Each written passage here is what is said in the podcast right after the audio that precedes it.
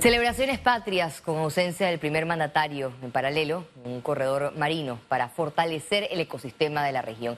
Y más allá de nuestras fronteras, un acuerdo que promete contrarrestar el cambio climático. Esto y más en nuestra emisión de Econios iniciamos enseguida. En medio de cuestionamientos por las compras directas, el gobierno anunció que podría levantar el estado de emergencia en diciembre de este año. El estado de emergencia eh, se está evaluando realmente posiblemente hasta el mes de diciembre si todo transcurre como va. Si todo transcurre como sigue, con las cifras bajas, podemos tener un poquito más de tranquilidad y entonces proponerle al señor presidente que se levante el estado de emergencia. Recuerden que nosotros aún no hemos salido de la pandemia. Estamos pareciendo en una luna de miel como país, como país con el virus. Todavía tenemos algunos fallecidos, todavía vamos a ver qué pasa ahora también con las fiestas patrias. Esperemos que las fiestas patrias no hagan que aumente el, número de COVID. La vacunación contra COVID-19 en menores de 12 años no será obligatoria. El ministro de Salud, Luis Francisco Sucre, confirmó que las dosis pediátricas serán aplicadas en todos los centros educativos del país por el personal del programa ampliado de inmunización. La jornada de esta nueva fase de vacunación se desarrollaría a partir de marzo del 2022 con el inicio del año escolar. Los padres de familia que no quieran que sus hijos sean vacunados deberán comunicarlo por escrito a las autoridades del plantel. El Ministerio de Salud registra poca asistencia en la jornada de aplicación de terceras dosis contra el COVID-19. Las autoridades sanitarias esperan que la población que necesita la aplicación del fármaco por tercera ocasión, al igual que la dosis de refuerzo, acuda a los puntos habilitados a nivel nacional. El ministro de Salud, Luis Francisco Sucre, dijo estar preocupado y aunque no dio cifras exactas, aseguró que el rango de inmunizados está entre el 10 y 12%. Este martes, Panamá recibió un nuevo embarque con 100.620 dosis de vacunas de Pfizer. Con este nuevo lote de vacunas contra COVID-19 servirá para continuar con el proceso de inmunización a nivel nacional. Panamá ya supera los 8 millones de dosis recibidas. La positividad de pruebas COVID-19 en Panamá se mantiene en 1.9%. Veamos en detalle las cifras del MINSA. 472.877 casos acumulados de COVID-19, 141 nuevos contagios, 170 pacientes se encuentran hospitalizados, 31 en cuidados intensivos, 139 en sala. Se reportan 463.542 recuperados clínicamente. Un total de 7.318 fallecidos. Se registró una defunción en las últimas 24 horas. Total de vacunas aplicadas, 5.844.266. Cambiamos de tema. El Gobierno Nacional ofreció una misa de conmemoración al Día de los Fieles Difuntos en la Catedral Basílica Santa María la Antigua. Con este acto religioso se rindió honores a todas las víctimas del COVID-19. El vicepresidente José Gabriel Carrizo encabezó los actos el día de los difuntos en compañía de ministros y viceministros de Estado. Realizan romería en honor a los próceres de la patria en el Día de los Difuntos. Como todos los años, se desarrolló esta tradicional romería en el cementerio Amador en El Chorrillo. La directora encargada de protocolo y ceremonial del Estado, Xiomara Pérez, fue la designada para colocar la ofrenda floral en el mausoleo de Manuel Amador Guerrero, primer presidente de la República. También colocaron ofrendas en el mausoleo de los soldados de la independencia y en la tumba del primer presidente del Consejo Municipal de Panamá, Demetrio Brit.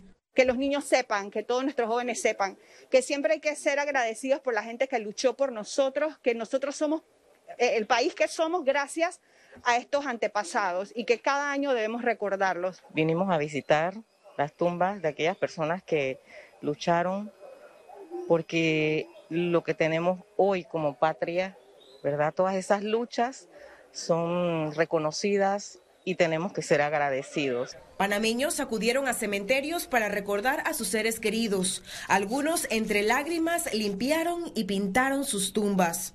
Yo siempre lo visito, no espero el 2, que eran sus seres queridos y no los olviden. Porque vengo siempre, yo estoy vivo para pintar la tumba de mi papá toda mi vida. yo, toda mi vida yo vengo, nunca la abandoné, aunque no sea eso. Yo soy jubilado, no honor de mi padre, que quiero mucho. La asistencia de personas fue reducida en comparación a años anteriores, lo que limitó la venta de flores, agua y comida afuera de los cementerios. Pueden encontrar flores baratas de dos balboas, de 1,50 y de 3 dólares. Va barata y hay también este, naturales y artificiales. A 4 dólares tengo los arreglos así y a 2 dólares los arreglos de rosa. ¿El movimiento cómo lo ha sentido en comparación a años anteriores? Bueno, ahora mismo como está la situación, estamos comenzando y han ido vendiendo. Ciara Morris, Econews. La Asociación de Jubilados y Pensionados que coordina fecha pidió el, al Ejecutivo un aumento para los que reciben pensión menor a los 800 dólares mensuales. El grupo de jubilados protestó este martes en las afueras del cementerio Amador luego de que se les notificó que el vicepresidente de la República, José Gabriel Carrizo, no llegaría a la colocación de ofrendas florales por el Día de los Difuntos. Este grupo pretendía entregar una carta con tres solicitudes. Una de ellas, la sanción del proyecto 126, que ordena el pago de los intereses por mora a los funcionarios públicos que le retuvieron el décimo tercer mes entre 1972 a 1983.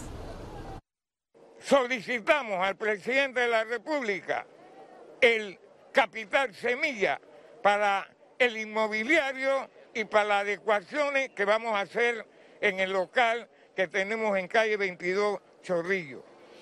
Segundo, un aumento que lo faculta el presidente de la República de 50 balboas a los jubilados de 800 dólares para abajo. La amnistía vetada en las reformas electorales intentó beneficiar a 264 candidatos que incumplieron con los informes de ingresos y gastos. El trasfondo del artículo calificado por el Tribunal Electoral como un retroceso tenía la finalidad de perdonar a los políticos que apostaron a la opacidad para no transparentar de dónde provenían sus fondos. El representante de Don Bosco, Guillermo Bermúdez, instó al organismo electoral a ser enérgico con las sanciones. Y eso es algo que tiene que ser una responsabilidad de cada candidato. Aquí no es querer postularse y después, si pierde, entonces automáticamente no importarle tener que presentar este tipo de informe. Esto no abona la transparencia ni tampoco va a estar en perjuicio de la democracia de lo que es el proceso electoral que está dentro de esas reglas de tener que presentar este informe de transparencia. En el traje a la medida que confeccionaron los diputados, 87 políticos del PRD estuvieron a punto de ser premiados luego de no revelar sus donantes de campaña, seguido de 51 independientes, 47 panameñistas y 26 de cambio democrático. Quien no puede lo poco, no puede lo mucho. Si como candidato no estás en la capacidad de ser transparente, abrir tus finanzas al público, que la población sepa quién te dio, cuánto gastaste, en qué fue, cómo se utilizó, ¿Qué se espera de esta persona si llega al cargo de elección popular? ¿Qué se espera si es representante y maneja fondos de descentralización? ¿Qué se espera si es diputado y tiene planillas opacas? Para el analista político Guillermo Ruiz, el escenario es crítico y forma parte de una sociedad atrapada por el clientelismo. Hay que modificar el sistema de partidos políticos. No puede ser que los partidos políticos presenten a cualquiera de candidatos. Y ese es parte del problema. Y lo mismo está pasando con los independientes. Lo que está sucediendo es que muchos que no caben en el sector de partidos políticos se hacen los independientes para después entonces lanzar sus aspiraciones y terminar transando con los partidos políticos como siempre. Se estima que la multa total por el incumplimiento en la presentación de los informes de ingresos y gastos supere los 790 mil dólares. Félix Antonio Chávez, Econius. A los centros educativos particulares les preocupa el aumento a 12 mil estudiantes de la deserción escolar en el país. Bueno, nosotros estamos en, en las escuelas particulares teniendo el problema de que los padres de familia definitivamente no están siendo reintegrados en su trabajo una parte de ellos. Por eso las escuelas particulares han perdido matrícula. Pero nosotros pensamos que esa gente que por situación económica este año y quizás el otro estén en el sector oficial, tarde o temprano van a regresar hacia el sector particular porque en el sector oficial lamentablemente no hay la capacidad para poder atenderlos a todos en estos momentos. Panamá firma declaración para la conservación de especies del corredor marino del Pacífico Este tropical. Esta declaración fue firmada por el presidente Laurentino Cortizo junto a sus homólogos de Colombia, Costa Rica y Ecuador con el propósito de establecer una reserva de la biosfera marina. Cuando estamos hablando de cuatro países que se han unido y que le mandan un mensaje al resto de los países del mundo que con acción estamos protegiendo el 30% de la vida marina, de las especies marinas. Ese es un mensaje potente. Esa es una acción y eso es lo que necesita el país y lo que necesita el mundo, los países del mundo. Acciones concretas. Esta no es una acción de bla, bla, bla, esto es una acción de resultado concreto. Economía. Autoridades del Ministerio de Trabajo y Desarrollo Laboral indicaron que las personas a las que se les reactiven contratos con jornada reducida y sin pleno consentimiento pueden presentar su denuncia a la entidad. Hay muchos casos y muchas situaciones, los empleadores digamos que han sido muy creativos en ver cómo enfrentan la situación. Algunas de esas son legales, algunas de esas son cuasi legales y algunas son definitivamente eh, contrarias a la ley. La reducción de la jornada, lo hemos estado diciendo a lo largo de toda la pandemia, es más, hemos dictado decretos para regularlo. La reducción de la jornada es un acuerdo entre el sindicato y el empleador o entre el grupo de los trabajadores y el empleador que tiene que estar inscrito, que tiene, perdón, que estar redactado en un acta cuyo formato está en el decreto 78 del, eh, perdón, 71 del 2020 y tiene que ser registrado en el Ministerio de Trabajo. Especialista recomendó fortalecer a la Dirección General de Ingresos para combatir incremento en la evasión fiscal en Panamá.